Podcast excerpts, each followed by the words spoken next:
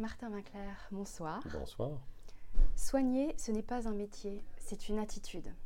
Cette phrase, extraite de votre dernier roman, France en Amérique, m'a rappelé tout le bien que le cœur des femmes m'avait fait. Écrivain et médecin sont deux des nombreux mots qui vous racontent Marc Zafran, alias Martin Vinclair. Quels sont les liens entre la littérature et la médecine pour vous? Oh là, mon Dieu. Euh, ben, la littérature, euh, la médecine devrait en principe être faite pour euh, soigner les mots de tout le monde, et puis la littérature, elle permet de mettre des mots sur les mots. je, suis approximatif, mais moi, c'est comme ça que je, travaille. Cela étant, vous savez, les médecins, même quand ils font pas de littérature, ils passent leur temps à lire et à écrire parce qu'il faut bien transmettre ce qu'on sait. Alors moi, j'ai choisi de de transmettre aussi ce que je savais via la littérature, pas seulement via des, livres qui sont des boîtes à outils avec des informations médicales, mais aussi via la littérature, parce que, parce que fondamentalement, au départ, j'ai commencé euh, par être un, lecteur de fiction et un écrivain de fiction. Votre dernier roman est un immense voyage dans le temps et dans l'espace, de la France en Amérique en passant par l'Algérie et le Vietnam. Pouvez-vous nous en expliquer la genèse singulière de ce roman ou romance et l'hommage qui le précède Alors, euh, quand j'avais 17 ans, je suis parti un an aux États-Unis, dans, l'État du Minnesota. J'ai vécu une expérience de choc culturel tout à fait intense qui a véritablement bouleversé ma vie. Quand euh, j'ai entrepris un. Je l'ai raconté dans un de mes livres qui s'appelle Légende. Et, puis j'ai entrepris après d'écrire euh, un, puis en fait trois romans qui transpose euh, des éléments autobiographiques, mais sous forme de fiction, et en particulier les relations entre un, homme et son fils, un père et un fils. Et euh, les deux premiers livres, euh, Abraham et fils et les histoires de France, racontent l'enfance et l'adolescence de France, et puis ce qui se passe, ce qui arrive à son père, enfin ses parents, en même temps. Dans le troisième, lui aussi, il part en Amérique, mais il part dans la baie de San Francisco, dans un endroit qui est un microcosme de un bouillon de contre-culture, on va dire, ce qui part en 1971-1972. Et donc, euh, il y a tous les, mouvements contre-culturels qui se passent à ce moment-là. Et c'était pour à la fois réexplorer euh, une période que j'ai vécue, mais que je n'ai pas pensé, euh, parce que je n'avais pas l'âge de la penser à l'époque, d'en prendre la, comment dire, la dimension, et deuxièmement pour faire des parallèles entre ce qui se passait en France à la même époque et, pendant cette année-là. Alors, en gardant tous les thèmes qui sont des thèmes qui me tiennent à cœur, c'est-à-dire euh, la santé des femmes et l'autonomisation des femmes, en particulier vis-à-vis de l'IVG, vis-à-vis des violences, vis-à-vis d'un certain nombre de choses, euh, mais aussi euh, la musique, les chansons, parce que moi j'ai grandi en écoutant la radio, en écoutant des chansons françaises ou francophones et anglaise ou américaine, euh, mais aussi la littérature, mais aussi la télévision, mais aussi voilà, tous ces, tous ces euh, et puis et puis en, en étant euh, comment dirais-je exposé à des discours politiques qui étaient des discours émergents sans tout à fait comprendre de quoi il s'agissait. Donc j'ai voulu réexplorer cette époque pour bah, pour ma propre gouverne parce qu'il y avait des choses que je ne savais pas beaucoup de choses que je ne savais pas. Et puis aussi pour, pour partager ce voyage. J'ai fait une sorte, littéralement, c'est un voyage dans le temps que je me suis, je me suis offert un voyage dans le temps grâce à un, ordinateur et, des bases de données, parce que maintenant on peut, on peut trouver énormément de choses d'informations, surtout sur les 60 dernières années. Et donc, euh, ce voyage dans le temps, bah voilà, j'ai fait un. quand j'étais, quand j'étais euh, enfant ou adolescent, il y avait une famille qui s'appelait les Mahusiers. Et Mahusiers, ils faisaient des voyages dans des pays tout à fait exotiques et ils, revenaient en présentant les films qu'ils avaient faits ou les diapos qu'ils avaient faits. Voilà, j'ai fait un, et ça, vous, ça vous permettait d'aller au Népal, ça dans un pays d'Afrique euh, à la recherche des éléphants, etc. Ils faisaient des voyages dans le Pacifique, ils faisaient des voyages extraordinaires. Donc j'ai fait un peu ça. J'ai fait, euh, j'ai fait mon voyage Mahusier euh, que j'ai transposé dans un roman. Nous découvrons San Francisco et les mouvements euh, politiques des années 70, comme les Black Panthers, au travers du regard de France, A French Teenager of Algerian Descent. Ces mouvements et la manière qu'a sa famille d'accueil d'incorporer à la fois sa nationalité et ses origines poussent France à s'interroger sur qui il est, une question que vous liez intimement à des temps et des espaces plus vastes que notre naissance ou bien notre lieu de vie ou nos origines. Au lieu de penser l'identité comme un repli sur soi, vous l'ouvrez au monde. Connaître son identité, est-ce possible sans s'ouvrir aux autres, à tous les autres? Je pense que c'est les autres qui nous ouvrent à notre euh, identité. C'est-à-dire que c'est par la, la rencontre avec les autres qu'on commence à, se définir euh, autrement. Et surtout les autres euh, qu'on ne connaissait pas auparavant. Parce que quand on est dans son environnement familial ou social, on est un peu, en tout cas moi en France, je me sentais vraiment très assigné à être euh, des choses que tout le monde attendait de moi. Euh, en arrivant aux États-Unis, d'un seul coup, euh, on, me dit, bah, sois toi, et sois toi sans attente de notre part, puisqu'on ne sait pas qui tu es. Et ça, c'est extraordinaire pour, pour, prendre conscience de qui on est, comment on parle sa langue, pourquoi on est attiré par une autre langue, pourquoi on est attiré par telle ou telle situation, telle ou telle activité. Euh, pourquoi, euh, comment, dire, comment on en vient à se, à se, redéfinir sur le plan de ses origines, par exemple, familiales ou religieuses, euh, même si on n'est pas croyant soi-même. Qu'est-ce que ça veut dire d'avoir été élevé dans une famille juive quand on n'est pas croyant? C'est pas la même chose que d'avoir été élevé dans une famille catholique. Qu'est-ce que ça, comment ça nous fait voir le monde et comment on est confronté à d'autres personnes qui voient le monde autrement? Donc oui, c'est les autres qui nous permettent de nous définir, surtout quand ces autres sont véritablement différents de nous et sont aussi euh, elles-mêmes ou eux-mêmes. Euh, je veux dire, euh, ce qui m'a toujours permis de me définir, c'est d'être face à des personnes qui savaient qui elles étaient, ou qui en tout cas s'interrogeaient sur, la personne qu'elles étaient, et qui, qui revendiquaient de pouvoir l'exprimer clairement. France en Amérique est un voyage entre plusieurs époques, celle de la France d'avant la loi Veil et le procès de Bobigny, à travers le témoignage si prenant de Claire, et celle de la première décision de la Cour suprême des États-Unis dans l'affaire Roe v. Wade. Vous défendez toujours la liberté de la femme de choisir et de vivre sa sexualité comme elle l'entend dans vos écrits. Comment est-ce que la spatio-temporalité de France en Amérique vous a permis d'aborder ce droit fondamental remis en question actuellement? Alors, c'est par la confrontation entre la situation à ce moment-là en Californie, où l'avortement est devenu légal, mais où elles savent où les femmes qui lui en parlent euh, savent que par exemple à Chicago il ne l'est pas et il y a euh, un, service euh, comment fait par des femmes clandestins qui s'appelle Jane.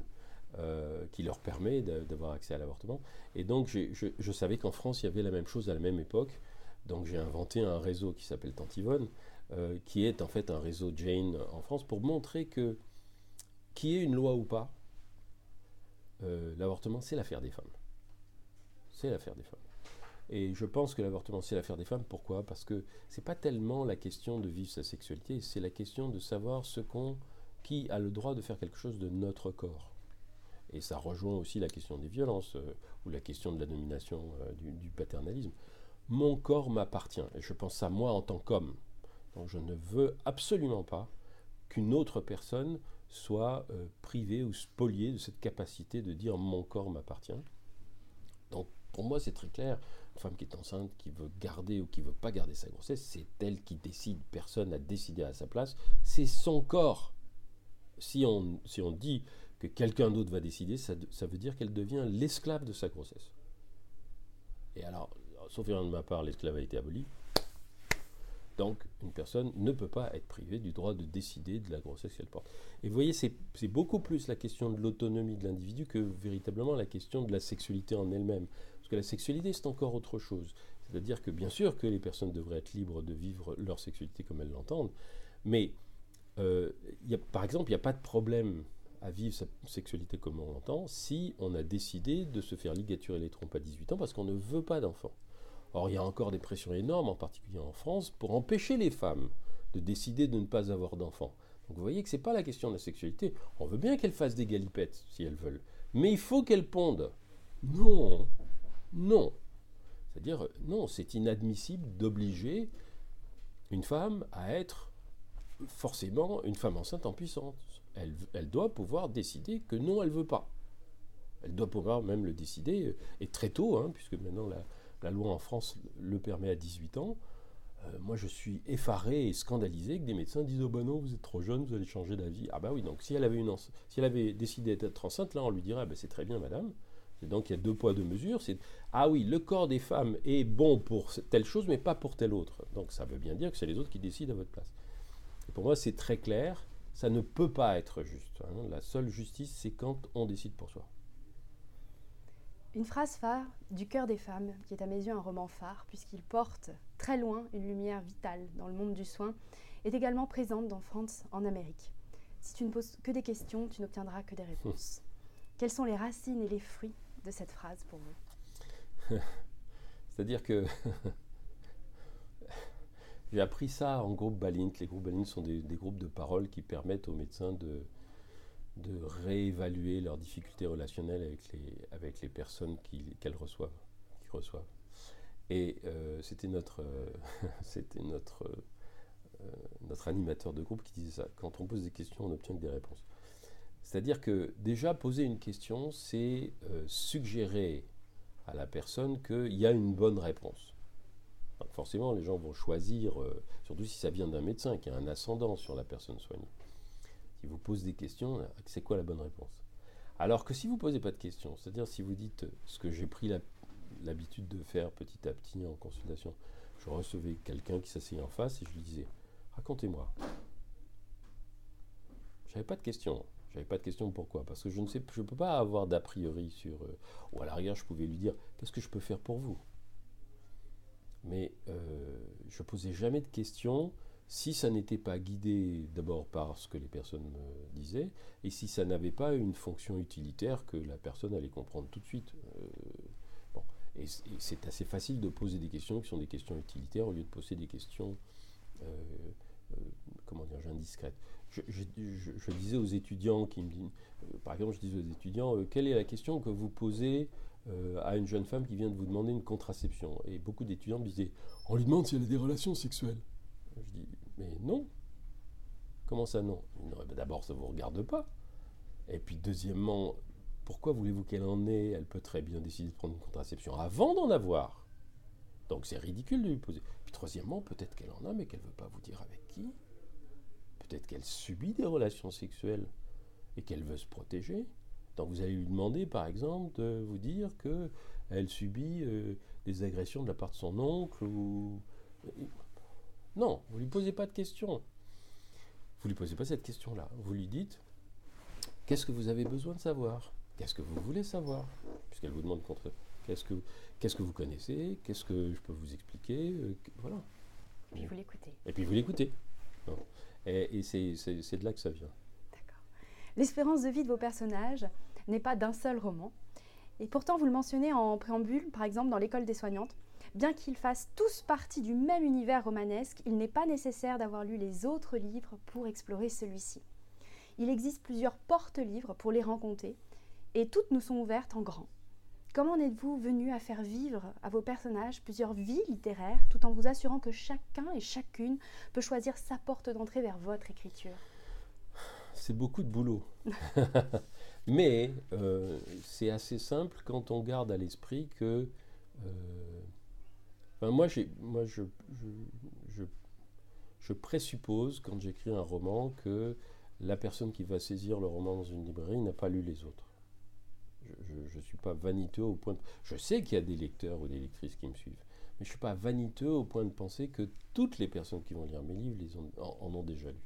Donc je, m'adresse toujours à une lectrice ou à un lecteur neuf. Euh, parce que c'est comme ça que je voudrais être traité moi, si vous voulez.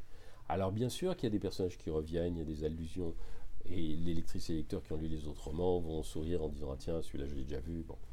Mais c'est pas utile, c'est pas, enfin c'est pas indispensable. On peut s'en passer.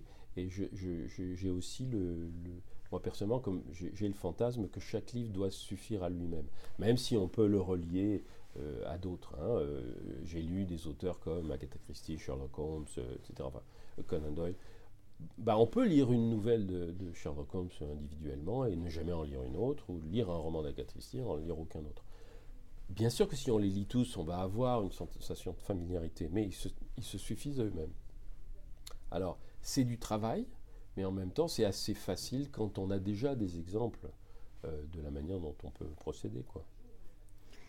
Dans l'école des soignantes, vous proposez une transformation du langage. Le masculin cède la place au féminin, qui l'emporte dans la grammaire et la syntaxe. Comment est-ce que notre emploi des mots peut transformer notre monde? Ben, dans l'école des soignantes, euh, l'idée c'était que si euh, tout le monde était désigné par le féminin, c'est-à-dire si tous les soignants et les soignantes étaient des soignantes, d'un seul coup il n'y avait plus de hiérarchie. Et surtout, il n'y avait pas un mensonge manifeste qui est que quand on dit les soignants, ben, on, parle de 80% de femmes. Donc on les efface en tant que femmes. Moi, ça ne me gêne pas qu'on dise que je suis une soignante. Je dis maintenant, je suis une soignante, je suis une lectrice. Parce que fondamentalement, ce n'est pas une question de genre, c'est une question d'attitude. Alors, euh, en anglais, il n'y a, pas de problème. Hein. L'anglais, le, mot est neutre. Donc, ce qui me rapproche, comme il n'y a pas de mot neutre en français, ce qui me rapproche le plus de la neutralité, c'est le fait de dire bah, je suis une lectrice, ou je suis une autrice, ou une écrivaine, euh, ou une écrivante je sais que ça ne. Enfin, je veux dire, porter une définition qui est une définition féminine, ça ne, change pas qui je suis. C'est juste que ça indique ma place. Et, voilà, c'est comme ça qu'on peut changer la manière de penser, c'est en disant, voilà, si on veut, en français, en anglais encore une fois, il n'y a pas le problème, mais en français, si on veut unifier une profession qui est majoritairement féminine, ben on va appeler toutes les personnes qui travaillent euh, avec le terme féminin. Pourriez-vous nous présenter en quelques mots votre site internet, Alors c'était au départ, c'était un petit journal qui était destiné à diffuser de l'information sur la contraception. Euh, à partir d'un livre que j'avais écrit qui était un manuel de la contraception. Après, c'est devenu euh, un, site collaboratif dans lequel il y avait des gens qui intervenaient euh, plus ou moins. Il y, a, une rubrique qui, a été animée pendant longtemps par une personne autiste. Un de mes enfants a fait une rubrique sur les jeux vidéo à une époque. moi, j'aime bien les, alors surtout les sites internet, c'est très facile. J'aime bien les trucs collaboratifs. Hein. J'ai participé j'ai, travaillé dans la presse, euh, j'ai publié des, livres collectifs, euh, j'ai participé moi-même à des livres collectifs. Je trouve que, et puis j'écris des, romans, par exemple, dans lesquels il y a toujours beaucoup de personnages qui donnent chacun leur avis. Moi, je trouve que la réalité est toujours approchée de plus près par le grand nombre, si vous voulez. Alors euh, voilà, donc le site, mais essentiellement le site était destiné à faire de l'information sur la santé des femmes, à répondre à des questions et euh, à éclairer sur des, dogmes qui n'ont pas lieu d'être, sur des idées reçues qui sont fausses et qui étaient véhiculées par les médecins d'ailleurs. Hein, c'est pas, pas les usagères qui les véhiculaient, c'était les médecins. Donc quand l'outil Internet est apparu, dès le début des années 2000. Je m'en suis emparé et pendant très longtemps, mon site a été un des plus lus sur le sujet parce que c'était le seul, tout simplement. Maintenant, il y a beaucoup d'autres et c'est très bien. Il n'y avait pas de réseaux sociaux non plus à l'époque. Alors maintenant, il y a des pages Facebook qui parlent de, ces choses-là, qui sont animées par des femmes, c'est-à-dire par les premières intéressées. Mais euh, voilà, donc c'était ma contribution à la, à la révolution de la pensée. La musique possède une place de choix dans votre roman, comme vous l'avez dit. Quelle chanson nous inviteriez-vous à écouter ce soir et quel livre nous proposeriez-vous de découvrir? Euh, Alors, le livre en fait est fait, euh, France en Amérique, c'est fait comme un double album vinyle qui porterait 25 chansons sur chaque face. Il y a une saison par face. Donc, et j'ai composé la playlist du roman, euh, je l'ai mise sur YouTube. Donc, vous pouvez taper France en Amérique sur YouTube et écouter toute la playlist. Si j'avais une chanson.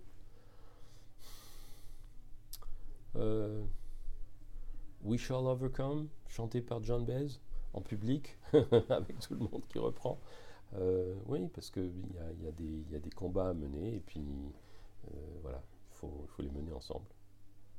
Et un livre? Un livre, euh, ben, il y a, eu une, version francophone d'un livre des années 70 qui s'appelait Our Body Ourselves, qui est un livre de, comment dire, de prise en main des femmes de leur santé par elles-mêmes, qui, qui s'appelle Notre corps nous-mêmes en français, qui est paru il y a deux ans. Euh, c'est les éditions Hors d'atteinte. C'est un manuel extraordinaire, il y a énormément de choses dedans. Euh, oui, ça me paraît être un livre important à lire. Merci beaucoup. Merci à vous.